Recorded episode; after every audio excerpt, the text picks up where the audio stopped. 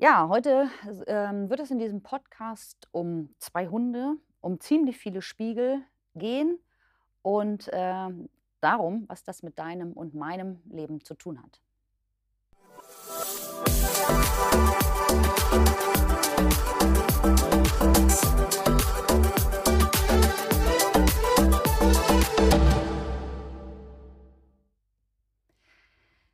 Ja, ich freue mich, dass du zugeschaltet hast ähm, zu unserem Podcast Erlebt.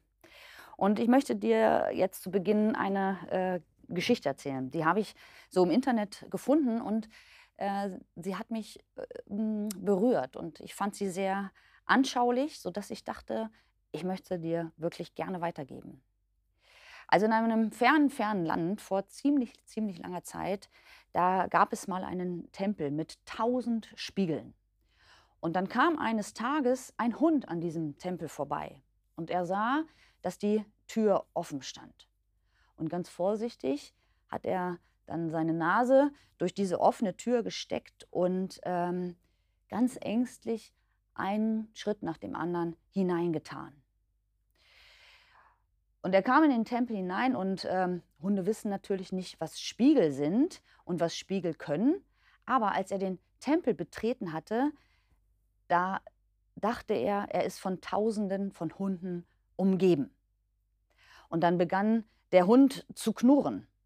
Und ähm, er sah in den vielen, vielen Spiegeln um sich herum überall Hunde, die ebenfalls knurrten.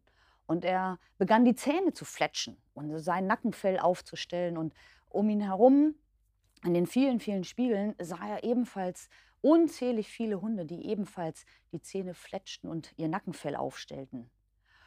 Und er hatte ja vorher schon Angst und jetzt bekam er es erst recht mit der Angst zu tun, weil so etwas hatte er noch nie erlebt. Und dann ist er voller Panik davongelaufen, aus dem Tempel hinaus. Und das, was er da erlebt hat, das hat sich ganz tief in sein Gedächtnis eingegraben. Und er hielt es von da an für erwiesen, dass ihm jeder andere Hund auf dieser Erde feindlich gesinnt sein musste. Und so war die Welt für ihn eigentlich ein bedrohlicher Ort ähm, geworden und er mied andere Hunde und andere Hunde mieden ihn.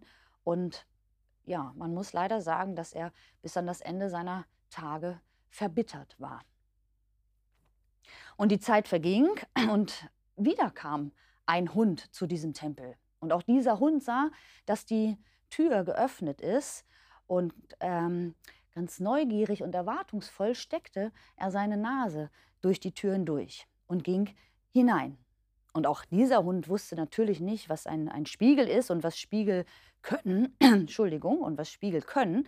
Aber nachdem er den Tempel betreten hatte, da sah er sich von Tausenden von anderen Hunden umgeben. Und der Hund äh, begann zu lächeln, also so gut das ein Hund halt kann. Ne? Er begann zu lächeln und dann sah er überall um sich herum tausende andere Hunde, die ihn freundlich anblickten. Und dann begann er vor Freude mit dem Schwanz zu wedeln und die vielen, vielen, vielen anderen Hunde wedelten auch. Und er freute sich, weil da so viele, viele freundliche Hunde waren. Und das hat er noch nie erlebt. Und voller Freude ähm, stolzierte er aus diesem Tempel nach Hause und ähm, war von da an überzeugt, dass alle Hunde ihm freundlich gesinnt sind. Und so begegnete er dann auch den, den realen Hunden in seinem Leben. Ähm, und er erlebte, dass die, die Welt ein freundlicher Ort ist und dass er von anderen Hunden gern gesehen wurde und er lebte glücklich bis an das Ende seiner Tage. Soweit diese Geschichte, die ja im Wesentlichen eigentlich auch schon für sich selber spricht. Aber ich will natürlich noch gern ein paar Worte dazu sagen. Vielleicht lässt sich diese Geschichte in einem ganz einfachen Satz zusammenfassen.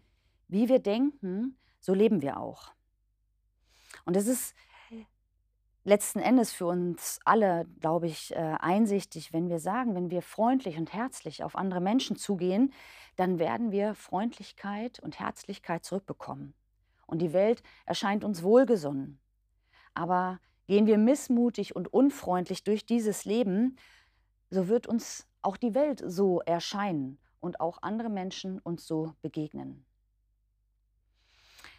Und ähm, ich frage mich manchmal, was ich aussende, ähm, so?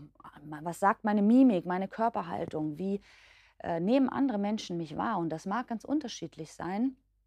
Ich habe sicherlich auch schlechte Momente und schlechte Tage, aber ich wünsche mir, dass die Menschen an mir sehen, dass ich Freude im Herzen trage. Und ich wünsche mir, dass sie, dass sie sehen, dass da Aufgeschlossenheit ist und Freundlichkeit und keine Ängstlichkeit und Verbitterung. Jesus hat während seiner Bergpredigt äh, seinen Zuhörern einmal etwas sehr Wichtiges gesagt. Also man nennt das die goldene Regel.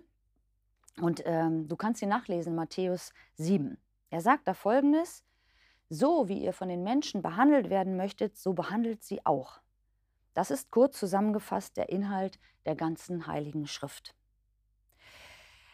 Man kann jetzt über diesen Satz sicherlich stundenlang debattieren und philosophieren und nachdenken, aber ähm, ich glaube, wir spüren, wie viel Wahrheit in, diesem, in dieser Aufforderung Jesu ist, ähm, auch wenn wir nicht stundenlang darüber nachdenken. Und Jesus war auch nicht der Erste und nicht der Letzte, der ähm, diese sogenannte goldene Regel äh, empfahl. Und ähm, ja, wie er selber sagt, fasst sie einen großen Teil seiner Lehre zusammen. Aber was ihn unterscheidet von vielen anderen, die ähnliches gesagt haben, das ist die Liebe seines Vaters im Himmel. Diese Liebe liegt dem zugrunde.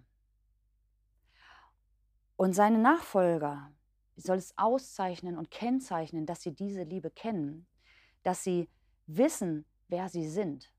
Also nicht nur kennen, sondern auch im Herzen tragen. Und wir sollten sie für uns in Anspruch genommen haben, diese Liebe. Also wir sollten wirklich wissen, dass wir geliebt sind. Und da heraus, aus, dieser, äh, aus diesem Wissen heraus, äh, sind wir in der Lage, diese goldene Regel zu leben. Also so wie ihr von den Menschen behandelt werden möchtet, so behandelt sie auch.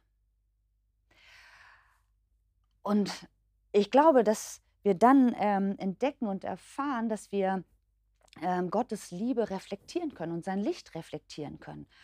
Und ähm, dass wir den Menschen, denen wir begegnen, Freundlichkeit und Gutes entgegenbringen können.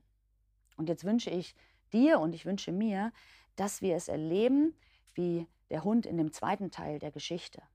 Dass wir erleben, dass wir Freundlichkeit und, und Fröhlichkeit und Liebe ausstrahlen und dass das zu uns äh, zurückkommt.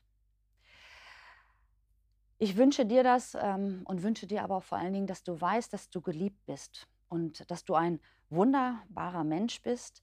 Und natürlich wünsche ich dir, dass Gott dich segnet. Mach's gut.